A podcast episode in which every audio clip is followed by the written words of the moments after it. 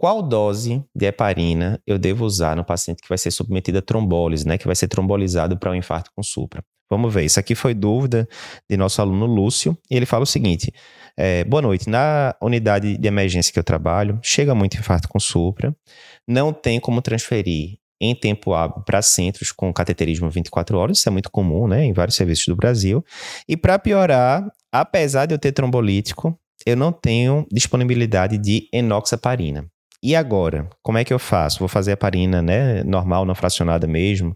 Que dose, como, como é que é o meio de campo? Então, boa pergunta, cenário razoavelmente comum em muitos serviços por aí. Então, beleza, você está com infarto com supra, você não consegue transferir o paciente rapidamente para um local que tenha cateterismo, né, 24 horas, muito comum isso no Brasil. Você tem um trombolítico, mas não tem enoxaparina. Aí a gente tem que lembrar primeiro qual é a receita de bolo, entre aspas, clássica do paciente que vai ser trombolizado. É aquele é, acrônimo da gente CAT. C de clopidogrel, A de aspirina, T de trombolítico e E de enoxaparina. Isso tudo junto. Por que que no acrônimo a gente colocou enoxaparina especificamente, a gente não colocou heparina de forma geral? Isso tem um motivo. Tem um estudo, né, que avaliou isso no passado e que viu que é melhor a gente usar enoxaparina do que heparina não fracionada no paciente que vai ser submetido à trombólise. Que estudo foi esse? Foi o estudo Extract Team 25, mais um dos vários trabalhos clássicos aí do grupo Team, liderado pelo Dr. Brown, ele está lá no meio dos autores e tal.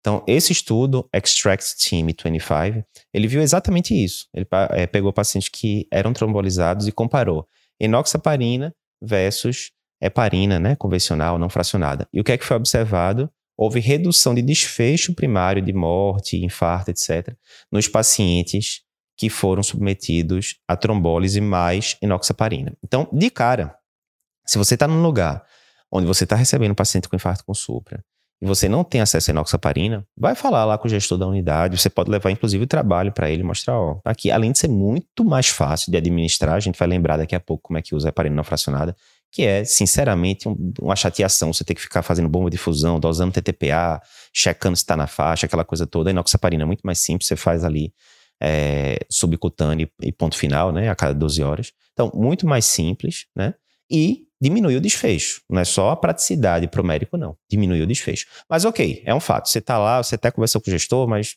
ou não vai chegar, ou vai demorar para chegar, se vira nos 30. Ok, tem uma heparina não fracionada para fazer, Posso fazer? Posso. Já foi validado também no paciente que vai para trombólise. Você fazer alguma heparina é melhor você do que você fazer heparina alguma. Então, é para fazer, sim, heparina que você tem à disposição, não fracionada. Beleza.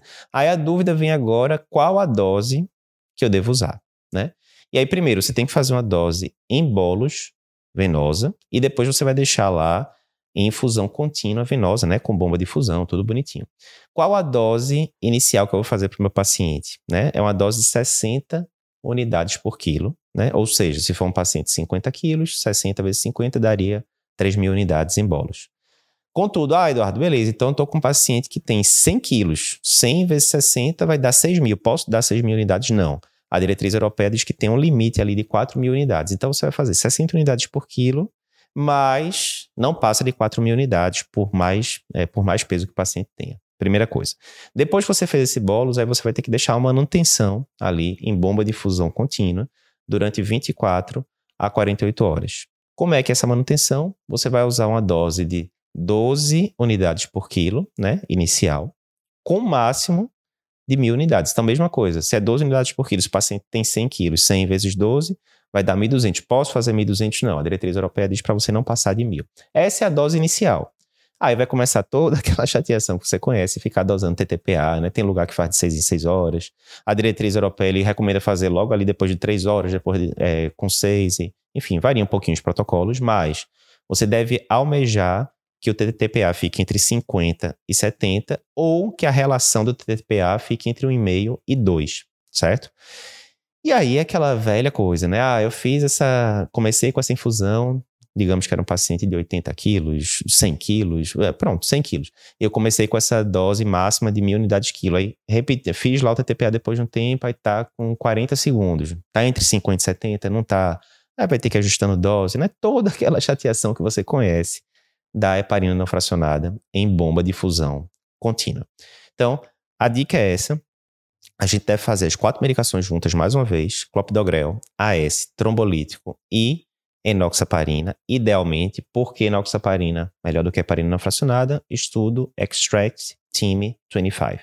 Não tenho enoxaparina, se vira nos 30, vou ter que heparina não fracionada. Dose inicial, 60 unidades por quilo, máximo de 4 mil unidades, por mais peso que o paciente tenha, não passa disso. Segurança, né, para não aumentar muito é, risco de hemorragia. Manutenção, 24 a 48 horas, 12 unidades por quilo, dose inicial não ultrapassando mil unidades hora, e aí depois você vai ajustando para manter o TTPA entre 50 e 70 segundos.